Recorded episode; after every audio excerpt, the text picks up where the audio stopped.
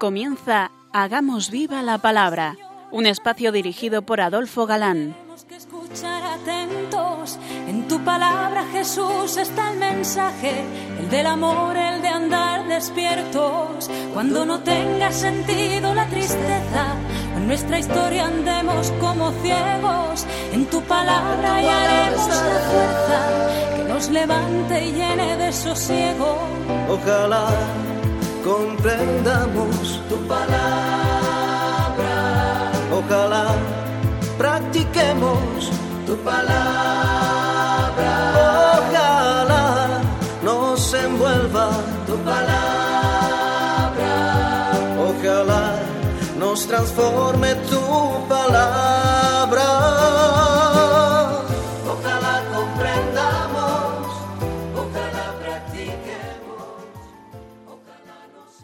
Hola amigos, un día más nos acercamos a la frescura de la palabra de Dios que es viva y eficaz, fieles a nuestra cita quincenal con todos vosotros. Aquí estamos de nuevo Adolfo. y Ana, dispues- dispuestos a pasar este rato en vuestra compañía. Bienvenidos a nuestro programa Hagamos viva la palabra. Una nueva emisión dedicada al estudio del Apocalipsis, la más de interesante, como estamos comprobando. Llegábamos la quincena pasada al capítulo décimo. Nos adentramos hoy en el capítulo décimo primero, donde quedamos en el último día. Efectivamente. Y, y comenzamos a explicar hace 15 días que mm, ese capítulo, que no es precisamente de fácil entendimiento, eh, con el lío aquel de un tiempo, dos tiempos, tres tiempos, o sea, medio tiempo, perdón, eh, de los 42 meses, de medir el santuario, eh, lo recordáis, ¿verdad? Los dos enigmáticos testigos, y justo ahí nos habíamos quedado.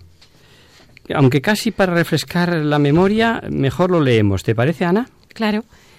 Luego me fue dada una caña de medir parecida a una vara, diciéndome, Levántate y mide el santuario de Dios y el altar, y a los que adoran a él, en él.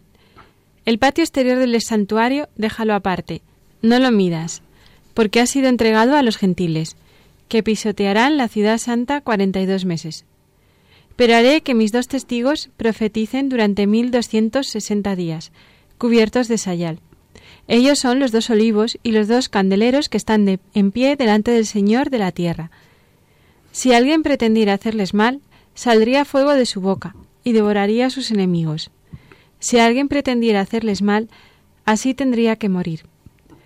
Estos tienen el poder de cerrar el cielo para que no llueva los días en que profeticen, también poder sobre las aguas para convertirlas en sangre, y poder de herir la tierra con toda clase de plagas, todas las veces que quieran. Lo recordamos, ¿verdad? Son versículos con una gran incógnita. Ya explicábamos el último día lo del profeta Daniel a propósito de lo de un tiempo, dos tiempos y medio tiempo. Eh, con distintas denominaciones, con meses, eh, con eh, días, pero ¿quiénes son estos dos testigos vestidos de sayal y de saco? Y que dice que son los dos olivos y los dos candeleros que están delante del Señor de la tierra. Sobre estos dos testigos hay, ya os lo aviso, opiniones para todos los gustos. Autores antiguos y medievales opinaban que son Elías y Enoc, dos buenos testigos que figuran en la Sagrada Escritura como no muertos, sino llevados por Dios. Elías en aquel carro de fuego que leemos en el segundo libro de los Reyes, y Enoc, que como dice el eclesiástico, lo trasladó Señor, el Señor, por piadoso y por ser grato a Dios. El libro del Génesis nos dice que se lo llevó Dios, que desapareció, dice concretamente el texto. Otros opinan que se trata de dos fuerzas colectivas de la Iglesia, dos colectivos que dan testimonio, los que siempre testifican, y de ahí ver en ellos a los mártires y confesores. Palabra y vida de todos ellos en los cuales vive y habla Cristo. Hay también quienes opinan que se trata de Moisés y Elías, los dos que aparecieron en el Tabor cuando la transfiguración de Jesucristo y que representarían la ley y los profetas. No cabe duda que como símbolo nos valen, porque estos dos personajes se estuvieron, sostuvieron dura lucha por la causa de Dios, y en ellos encaja lo escuchado. Si, si alguien quiere hacerles daño, saldrá fuego de su boca que devorará a sus enemigos. Ellos tienen poder de cerrar el cielo para que la lluvia no caiga. Las dos acciones, estas precisamente, fueron propias de Moisés y de Elías. Conociendo como conocemos sus vidas, sin duda encaja de tal forma que muchos son los que opinan que la visión de los dos testigos se refiere a estos dos colosos. Y entre los que opinan así están los profesores de Salamanca en su famosa colección de la Biblia comentada. Pero todas las opiniones se basan en razonamientos aceptables. Al final no deja de ser un enigma. Otros piensan también que se trata de San Pedro y San Pablo. Y como curiosidad y para que veáis que todos tienen sus razones, os diré las razones que que aducen, perdón, los que opinan que se trata de Pedro y Pablo. El texto ha dicho, Ellos son los dos olivos y los dos candeleros que están de pie delante del Señor de la tierra. En las profecías de Zacarías y en su visión aparece también un candelero y dos olivos a derecha e izquierda del candelero y allí aclara la visión a Zacarías que se trata del sumo sacerdote Josué y de Zorobabel. O sea, vio a los dos jefes, civil y religiosos, encargados de restaurar el templo después del destierro. O sea, culto, sacrificios, unidad del pueblo, etcétera, siendo los dos olivos los que suministran al candelero el aceite necesario. Pues símbolo por símbolo, el primero aclarado en la mismísima visión de Zacarías, aquí tendríamos también a los dos encargados de edificar el nuevo templo, la iglesia de Cristo, Pedro y Pablo. Bueno, aparentemente nos quedamos con la duda sobre si el símbolo representa a estos o a los otros. Pero lo que no cabe duda, y esto es donde tenemos que ir siempre al mensaje, el mensaje sí es claro. Testigos que como tales han de profetizar. Y sabemos que el profeta, más que vaticinador de futuros, es predicador que mm, profiere la palabra de Dios, que Dios habla por su boca. Y han de predicar a un mundo corrompido, perseguidor de los que hacen el bien, a un mundo egoísta, materialista y ateo. Y como todo ello arrastra a carecer de austeridad, los testigos nos lo presentarán vestidos de saco, o lo que es lo mismo, serán extraordinariamente austeros y serán siempre mal recibidos y perseguidos. Por lo que ni el artificio literario, ni el representar en concreto a estos o a los otros quitan el que designen sin género de duda a la Iglesia en su misión de dar testimonio, de ser testigos. Los dos testigos encarnan la acción de la Iglesia en el mundo pagano. Y así será, queridos oyentes, hasta la consumación de los siglos.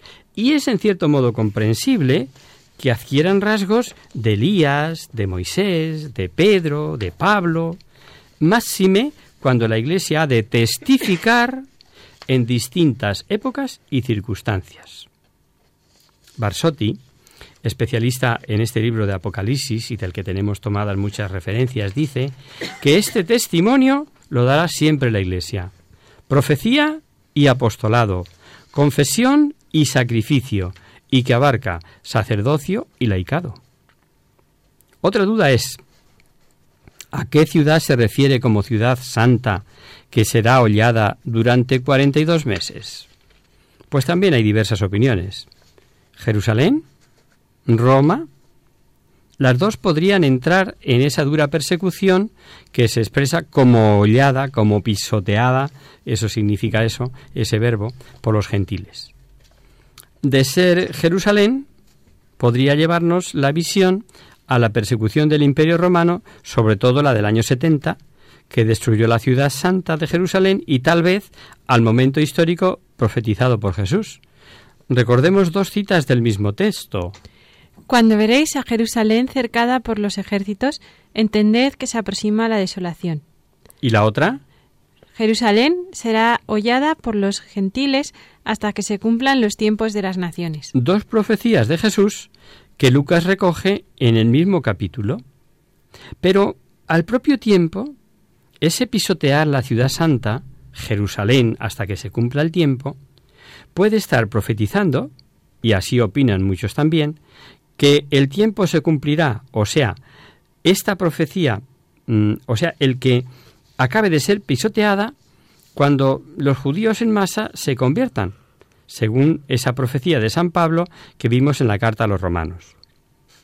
Como desde la muerte, resurrección y ascensión al cielo, la ciudad santa simboliza a la Iglesia y tenemos otras citas del mismo Apocalipsis que cuando dicen la ciudad grande se refieren a Roma, la ciudad hollada, en este caso, piensan que podría ser Roma. Bien, como veis, son opiniones y reiteramos que el mensaje se repite. Juan da la pauta, las pautas de todas las persecuciones, aunque vea cosas concretas de su tiempo y para su tiempo, y levanten la esperanza de los cristianos de entonces y de todos los de los tiempos futuros. La doctrina es clara. El hombre caído se desvía de Dios, surge la perversidad de los hombres y la lucha contra la iglesia de Dios que les atormenta, esa verdad les chincha, entran en escena fuerzas ocultas, satánicas, resortes escondidos contra la iglesia de aquí, la peregrina, y la acción de Dios no permite el fin que se proponen sus enemigos. Y estas revelaciones a veces son expresadas con preciosos símbolos. Y esta clara realidad, como se repite, puede ser vista a través de momentos históricos concretos y valiéndose de estos diversos símbolos que a su vez proyectan tiempos futuros. Si mm, algunos buscáis o tenéis costumbre de, de navegar mm, por Internet, encontraréis opiniones de todo tipo, de gente que hasta divide la iglesia mm, de la historia de la iglesia, perdón, en los tiempos concretos a los que hace alusión el Apocalipsis. No necesariamente, amigos, no os creáis esas cosas así, a pie juntillas de la primera deducción que se les ha ocurrido. Bueno es razonar, bueno es ver qué dicen unos y otros sobre posibilidades, interpretaciones, para nosotros. Y esto es lo importante, lo interesante y lo práctico, dejando a los eruditos y estudiosos que sigan haciendo lo que han de hacer, investigando y buscando interpretaciones, lo más importante es el mensaje.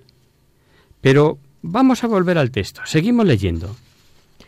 Pero cuando hayan terminado de dar testimonio, la bestia que surja del abismo les hará la guerra, los vencerá y los matará. Y sus cadáveres en la plaza de la gran ciudad, que simbólicamente se llama Sodoma o Egipto, allí donde también su Señor fue crucificado. Y gentes de los pueblos, razas, lenguas y naciones contemplarán sus cadáveres tres días y medio. No está permitido sepultar sus cadáveres. Los habitantes de la tierra se alegrarán y regocijan por causa de ellos, y se intercambian regalos, porque estos dos profetas habían atormentado a los habitantes de la tierra. Veis que la dificultad de interpretación sigue que este capítulo 11 también tiene muchas dificultades.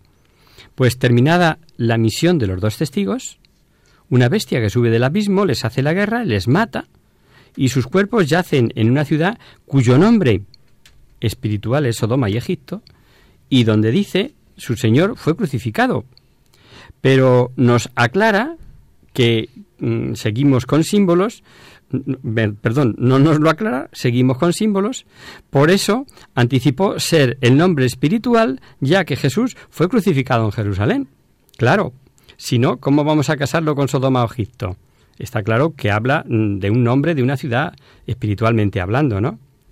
Sin ser sepultados durante tres días y medio, los moradores se ve que lo pasaron pipa, que lo pasaron en grande, Hemos oído que decía que tenían regocijo y alegría, y hasta se mandaban regalos unos a otros. Pero el por qué esa alegría y el por qué esos regalos causa admiración. Esto además es para pensarlo, ¿eh? La predicación de estos testigos les causaba tormento. predicar austeridad, reparto de riqueza, amor a los enemigos, delatar como pecado el adulterio, la fornicación, el robo, la injusticia, etcétera, etcétera, con la posibilidad de que si no hay arrepentimiento y condenación, siempre ha sido tormento, pero para no pocos. Y, así vemos calificaciones, eh, descalificaciones, manifestaciones, hasta, hasta, hasta de la doctrina dada por el Papa, e incluso insultos cuando la Iglesia les dice que están en el error. Hombre, claro que esto causa tormento, claro que esto chincha y fastidia. Mucho importa, cara al mensaje que veremos en los versículos siguientes, que aparentemente la victoria de los enemigos de la Iglesia es total. El trabajo de los dos testigos parece, queridos amigos, que ha sido infructuoso. Pero este fracaso aparente no durará más de tres días y medio, como veremos. Vamos ahora a hacer un breve descanso musical. Mm-hmm.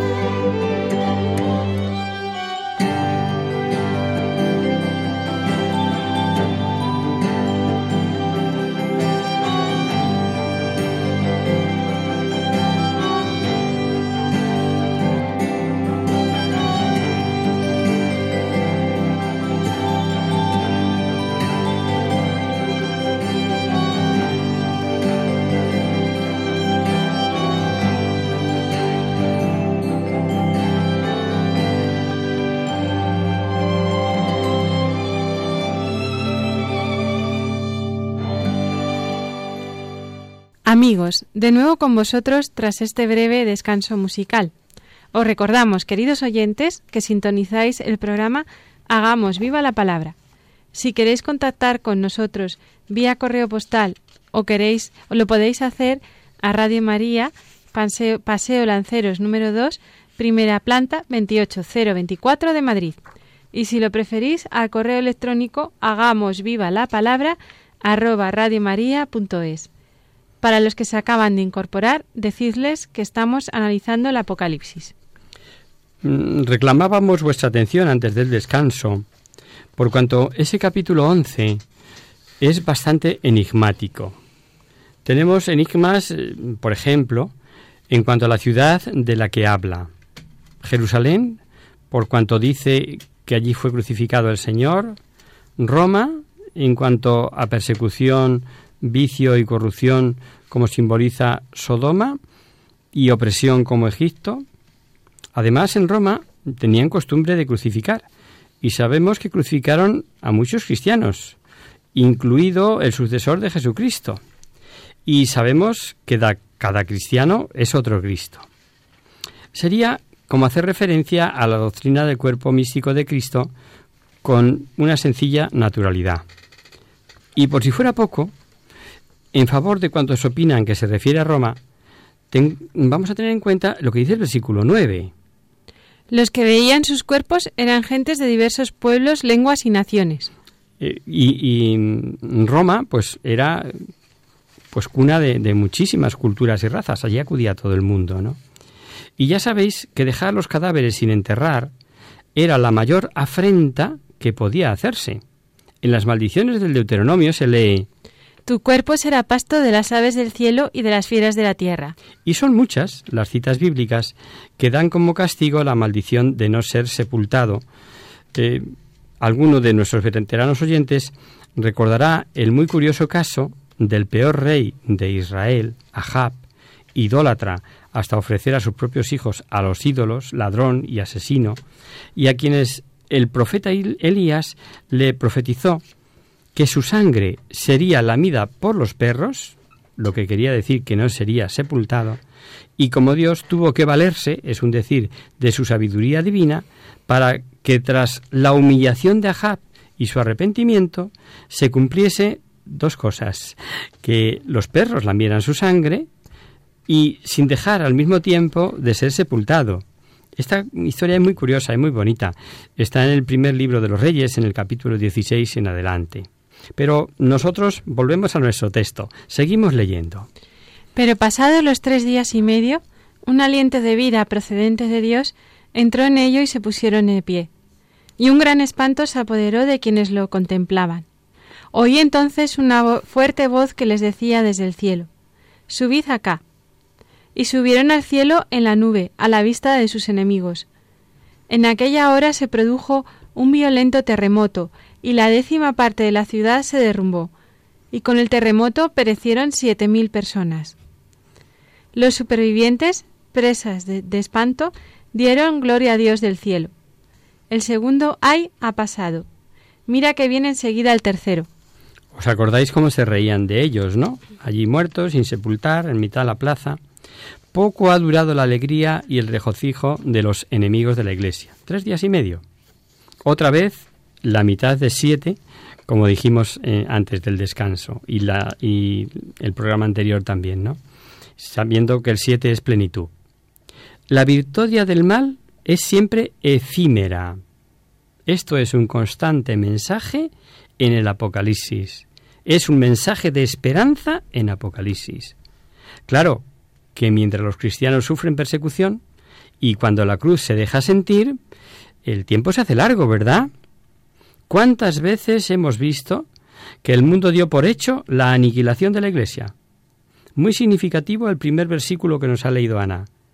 Al ver que realmente resucita, dice que se apoderó de quienes lo contemplaban un temor grande aparte de que toda visión de algo sobrenatural, como es ver resucitado a quien vimos hace un momento un cadáver, produce impresión, suponía la prueba indiscutible de que cuanto predicaban era la verdad, lo que no extraña les cause un temor grande, como dice el texto. Si queréis meditar sobre posibilidades, os diré que no falta quienes, además del mensaje general como siempre, y de la resurrección de la carne en el último día, creen ha habido resurrecciones de cuerpos por singulares motivos, como anticipo a lo que será la resurrección general. Por esta razón, hay quienes dicen que si los dos testigos, Pedro y Pablo, fueran Pedro y Pablo, podría referirse el texto a una resurrección anticipada de estos dos a quienes Dios les encomendó poner en marcha su obra, su iglesia.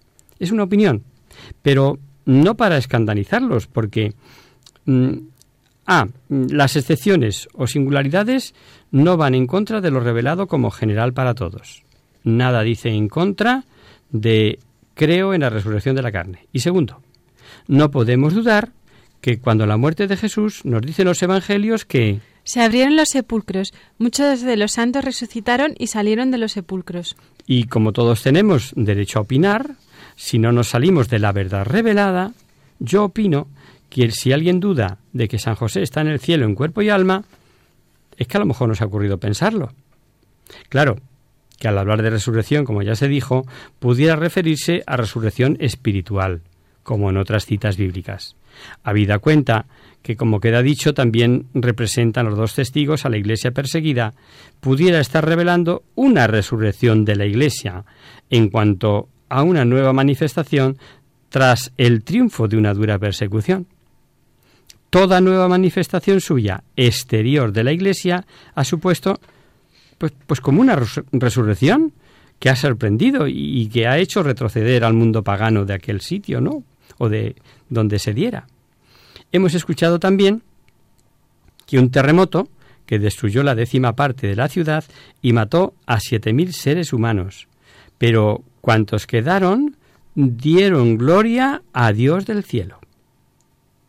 Lo primero que enseña es que el castigo de cuantos persiguieron es tanto como decir de cuantos despreciaron su testimonio y su predicación, fue duro, y sirvió para que cuantos quedaron dieran gloria a Dios.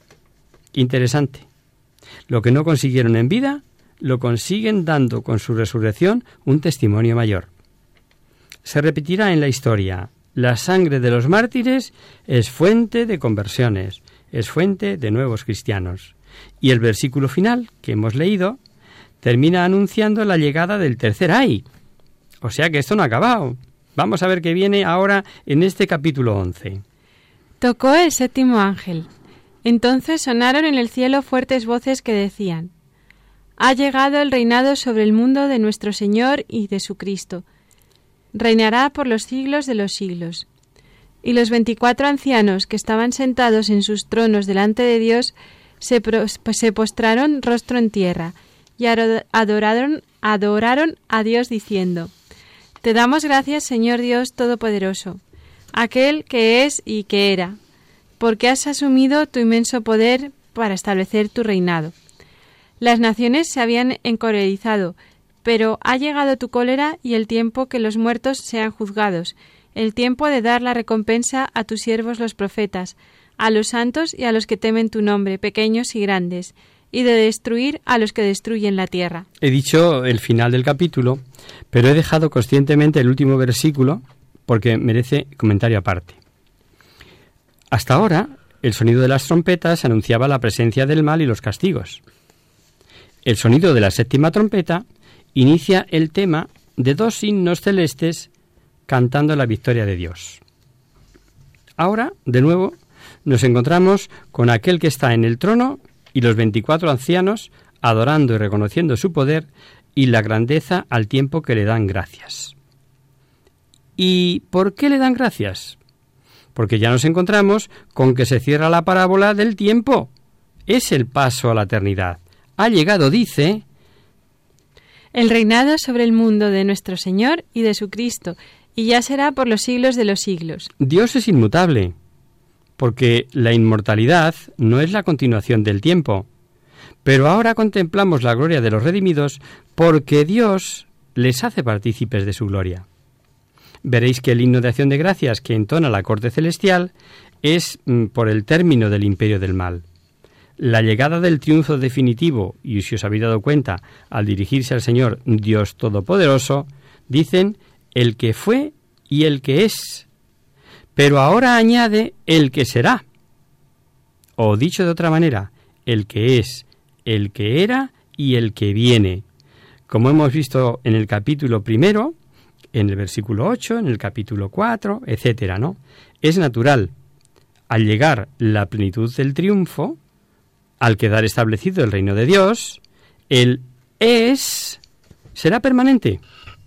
No puede decir que vendrá porque en la eternidad no hay futuro, ya que futuro es un tiempo y en la eternidad ya no hay tiempo. Todavía el fue, podemos verlo como recuerdo los que anduvimos dentro de nuestro tiempo, pero en la eternidad ni existe el fue, ni existe el será. ¿Y de dónde, de qué se sirvió, de qué sirvió a las naciones el haberse enfadado, el haberse encolerizado, como recuerda el texto? Qué preciosas expresiones a propósito dice mm, de esto el Salmo segundo.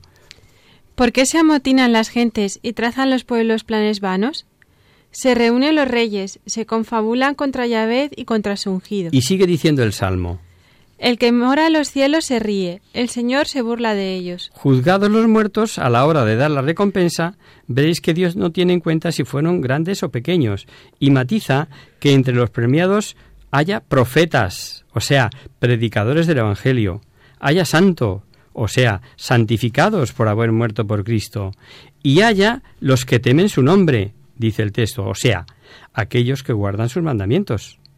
Pues sabemos que ya el Deuteronomio asocia el temor en forma característica al amor de Dios y a la observancia de los mandamientos. No es que se tenga temor a Dios, sino temor de ofenderle. Por eso es sinónimo de guarda de los mandamientos. Seguiremos aquí, queridos oyentes, el comentario en nuestra próxima emisión, pues por hoy el tiempo se nos ha ido.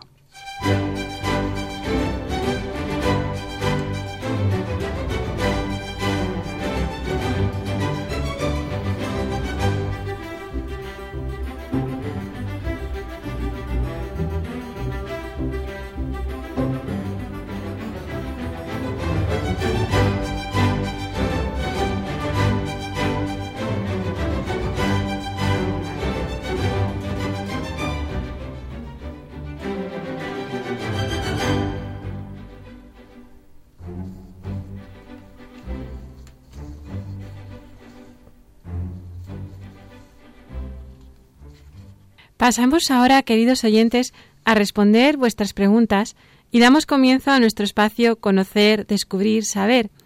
Y en nuestro programa de hoy vamos a contestar a Alicia, que nos hace un ruego al que vamos a acceder además de mil amores. En su correo nos dice lo siguiente.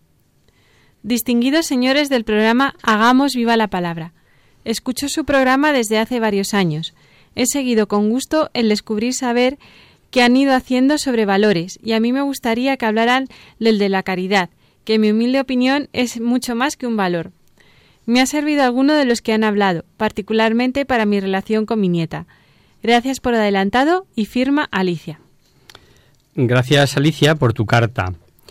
Eh, teníamos previsto hablar de la caridad el próximo programa, dado que con el Adviento comienza en la Iglesia el año dedicado a la caridad, precisamente. Pero te has adelantado con tu pregunta a nuestro pensamiento, y encantados por ello. Efectivamente, es algo más que un simple valor, y es que estamos hablando nada más y nada menos que del amor fraterno. Todos los actos de nuestra vida tienen que ver con el amor, ya sea porque lo afirman, ya sea porque lo niegan. Para empezar hay que aclarar que el amor no es un sentimiento, sino un acto de la voluntad, acompañado por un sentimiento o afecto mm, más o menos intenso. Como dice el refrán, obras son amores y no buenas razones. Y es que el amor se manifiesta con actos. Los afectos son sentimientos, en cambio las acciones son obras de la voluntad. En el amor está integrado por el amor está integrado por ambos, afectos y, y obras. Si solo hay afectos, el amor es puro sentimentalismo, que se desvanece ante el primer obstáculo.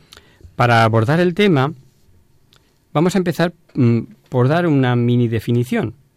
Hay que reconocer que la palabra amor eh, se usa para referirse a cosas muy diversas, incluso contradictorias.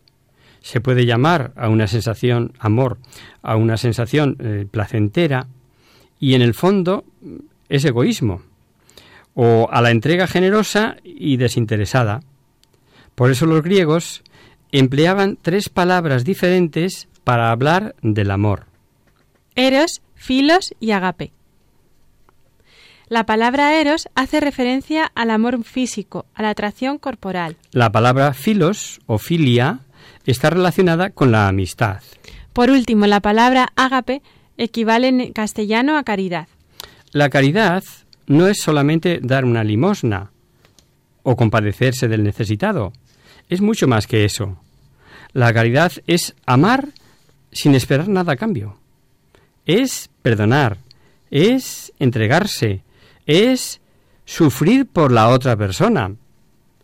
La definición que da el Catecismo de la Iglesia Católica es la siguiente. La caridad es la virtud teologal por la cual amamos a Dios sobre todas las cosas, por Él mismo y a nuestro prójimo como a todos los a nosotros mismos por amor de Dios. La caridad tiene por frutos el gozo, la paz y la misericordia. Amar a Dios sobre todas las cosas y al prójimo como a nosotros mismos, ¿os suena a que sí?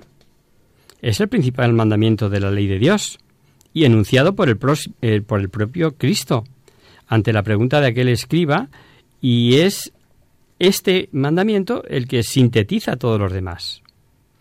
Respetarlo, practicando la caridad, nos acerca a la verdadera felicidad. Nos da un goce sólido y una paz profunda. Un acto de caridad, por pequeño que sea, vale muchísimo porque nos acerca al bien supremo, nos acerca a Dios y nos permite participar de su santidad. Jesús hace de la caridad el mandamiento nuevo y nos dice, Como el Padre me amó, así os he amado, permaneced en mi amor. El Señor nos pide que amemos como Él, incluso a nuestros enemigos. ¿Recordáis el versículo de Mateo? Amad a vuestros enemigos y rogad por los que os persiguen.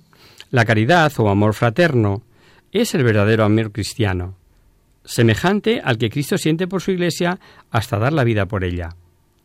La práctica de la caridad implica un acto de voluntad, como decíamos al principio, y sólo es posible en la medida en que exista calidad humana y espiritual en la persona. San Pablo habla de caridad como la virtud más importante hasta el punto de afirmar Si no tengo amor, no soy nada. En su primera carta a los Corintios, en ese capítulo 13 súper conocido, nos ofrece una descripción incomparable de la caridad. La caridad es paciente, es servicial. La caridad no es envidiosa, no es jactanciosa, no es engreída, es decorosa, no busca su interés, no se irrita, no toma en cuenta el mal, no se alegra de la injusticia, se alegra con la verdad, todo lo excusa, todo lo cree, todo lo espera, todo lo soporta. Son unos versículos muy conocidos, mm, sobre todo cuando mm, vamos a las bodas, es una lectura muy frecuente.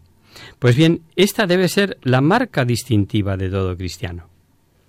Cuando una vida se empieza a, vivir en obediencia a Dios, la caridad sale, se manifiesta y es como signo del crecimiento espiritual. Amando a Dios sobre todas las cosas. Amándonos unos a otros y buscando el bien común. Amando a nuestros enemigos. Sí, queridos oyentes, aunque nos cueste. Que evidentemente cuesta y mucho. Pero, ¿qué mérito tiene amar solo a los que nos aman? Eso lo, intenta hacer cualquiera o lo puede hacer cualquiera. En cambio, amando a nuestros enemigos, damos un testimonio del amor de Dios. Pero para esto, y uno solo no sería capaz, contamos mm, con la fuerza de Dios. Nuestras fuerzas solas sería imposible. Es con la existencia del Espíritu Santo como se puede hacer.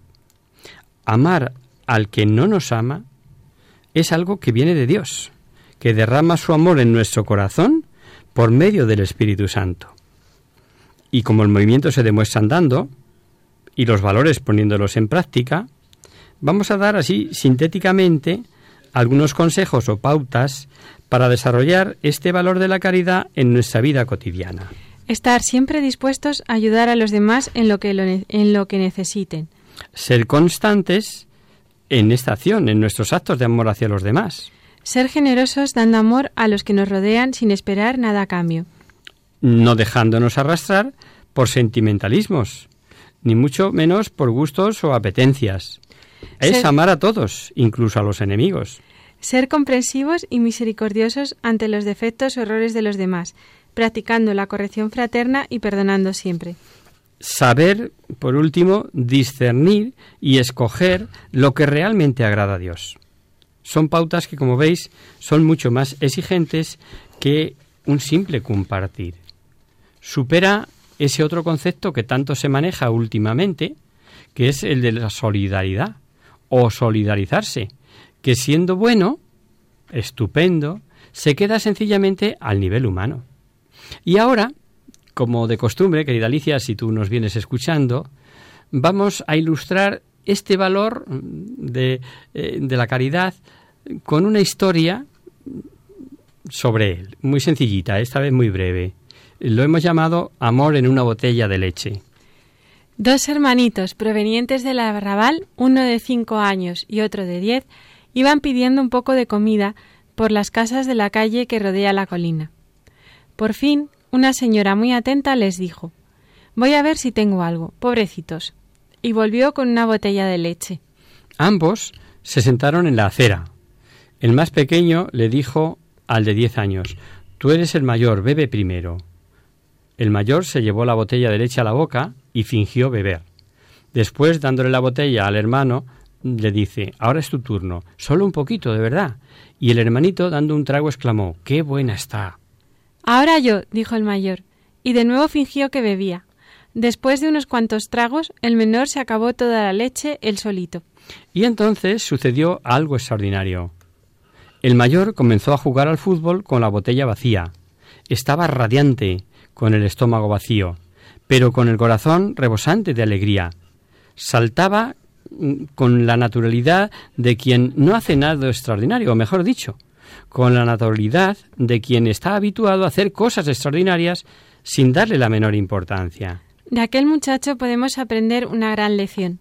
Quien da es más feliz que quien recibe. Y como colofón, os dejamos un pensamiento. En esta ocasión es del duque de Lewis.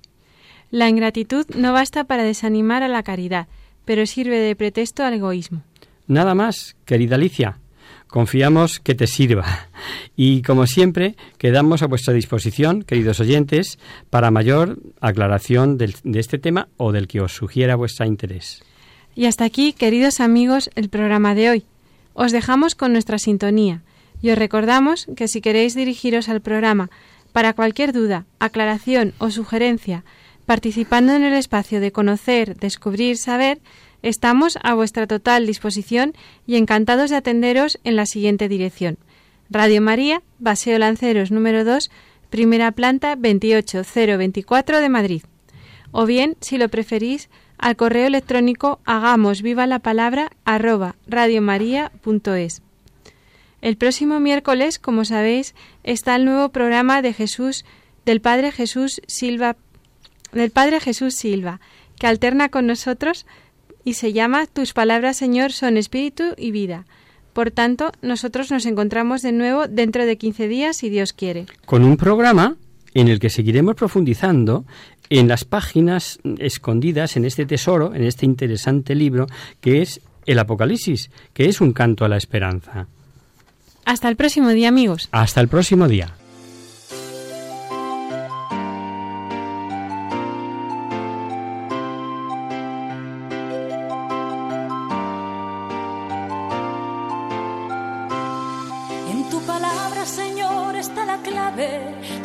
Tenemos que escuchar atentos. En tu palabra, Jesús, está el mensaje, el del amor, el de andar despierto. Así concluye Hagamos viva la palabra con Adolfo Galán. Andemos como ciegos, en tu palabra hallaremos la fuerza que nos levante y llene de sosiego.